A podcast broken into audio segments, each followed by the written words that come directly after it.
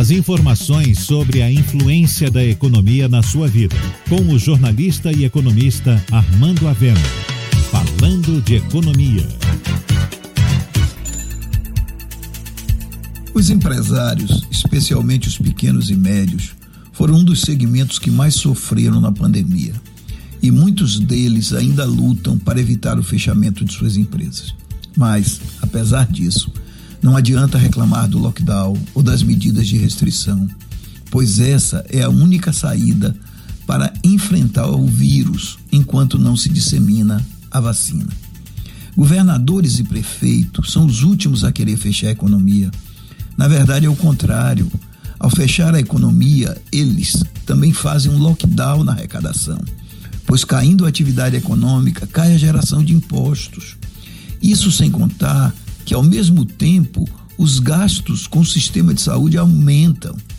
Não adianta reclamar contra o lockdown, pois essa é a maneira de salvar vidas quando a situação piora como agora. Mas os empresários e a sociedade não devem ficar parados.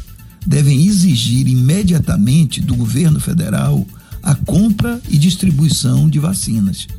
A vacina é o antídoto contra lojas fechadas. A vacina é o antídoto contra lockdowns. Aliás, as associações de classe, os líderes empresariais, deveriam estar dando declarações, publicando notas, organizando assembleias, fazendo toda a mobilização possível para que o governo federal compre essas vacinas. A lentidão nas negociações do governo federal para a compra de novas doses é inadmissível. Veja o caso da Pfizer, por exemplo, uma vacina já aprovada de forma definitiva pela Anvisa e que, por causa de cláusulas que a maioria dos países do mundo aceitaram, a negociação está emperrada desde agosto. E o que, o que emperra a negociação parece uma piada pronta. O governo não aceita ser responsável judicialmente pelos efeitos colaterais da vacina mas a vacina praticamente não tem efeitos colaterais. É uma piada pronta.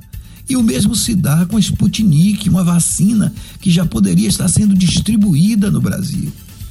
Quando se trata de vacinas, o governo federal, o Ministério da Saúde, agem sem objetivo, sem foco e com lentidão.